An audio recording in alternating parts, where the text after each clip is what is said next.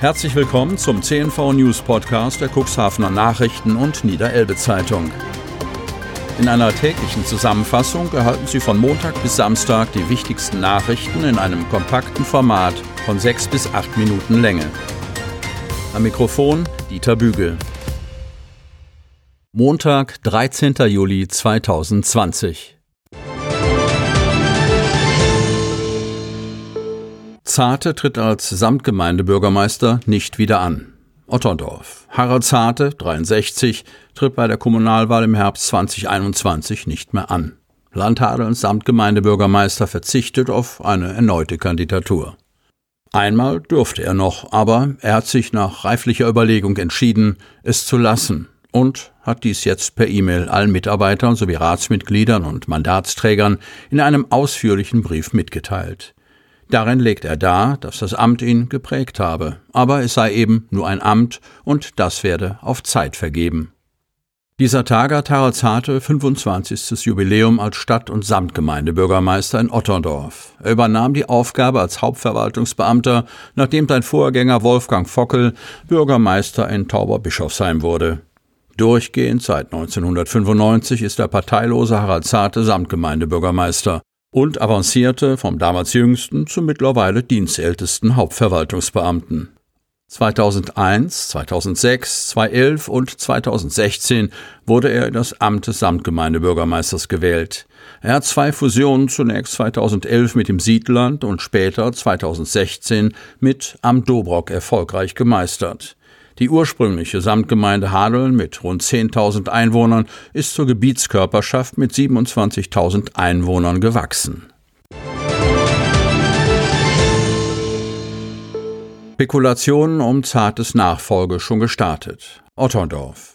Es wäre weiterhin die erste Wahl gewesen und gemeinsam von CDU, SPD, FDP und den Grünen ins Rennen geschickt worden, hätte sich Harald Zarte entschieden, für eine weitere Amtszeit zu kandidieren. Das war im Vorfeld schon so abgestimmt. Aber seine Entscheidung steht jetzt fest, eine weitere Amtszeit als Samtgemeindebürgermeister wird es für ihn nicht geben. Und neben dem allgemeinen Bedauern darüber und dem Lob für sein Wirken ist nun die Nachfolgesuche bereits angelaufen, ebenso wie Spekulationen. Einer, dessen Name in diesem Zusammenhang heiß gehandelt wird, ist Frank Thielebeule, der im vorigen Jahr vom Landkreis Cuxhaven als erster Samtgemeinderat zur Samtgemeinde Landhadeln ging und seitdem den Ruf als verlässlicher Ansprechpartner ohne bekannte Parteiprägung hat. Für Michael Schlobohm, Vorsitzender des SPD-Ortsvereins Landhadeln, ist er unverhohlen Wunschkandidat und gilt jetzt als erste Wahl.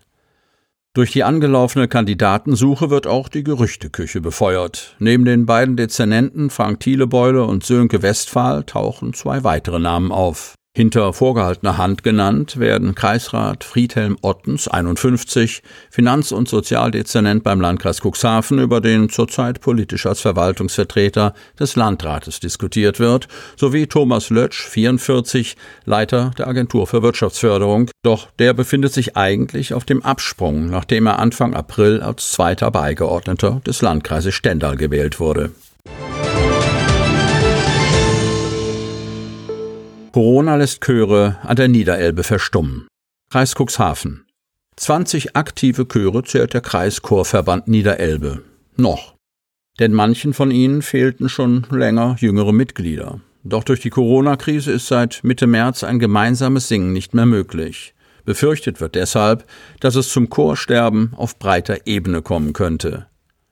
Für Wolfgang Zino, Vorsitzender des Kreischorverbands Niederelbe, steht fest, dass es durch Corona zu Veränderungen im kulturellen Bereich kommen wird. Wir müssen schauen, wie die Chöre einen Weg finden, dass auch nach der Krise noch gesungen wird, sagt der Rentner aus Otterndorf und hofft auf eine Aufbruchstimmung nach Ende der Pandemie. Doch momentan stellt sich die Lage für etliche Vereine noch als teilweise dramatisch dar.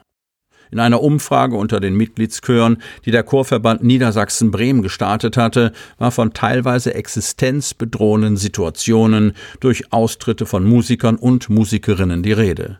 Berichtet wurde darin auch von fehlenden Beiträgen durch die Zahlungsverweigerung der Mitglieder. Wolfgang Zino, der seit vielen Jahren als Finanzreferent im Präsidium des Chorverbandes Niedersachsen-Bremen mitarbeitet, präsentiert eine Hochrechnung, wonach die etwa 1200 Mitgliedschöre alleine bis Mai mit entfallenen Einnahmen beispielsweise durch abgesagte Veranstaltungen in Höhe von etwa 6,7 Millionen Euro rechnen, während fixe Kosten wie Mieten sowie Betriebs- und Personalkosten weiter anfielen.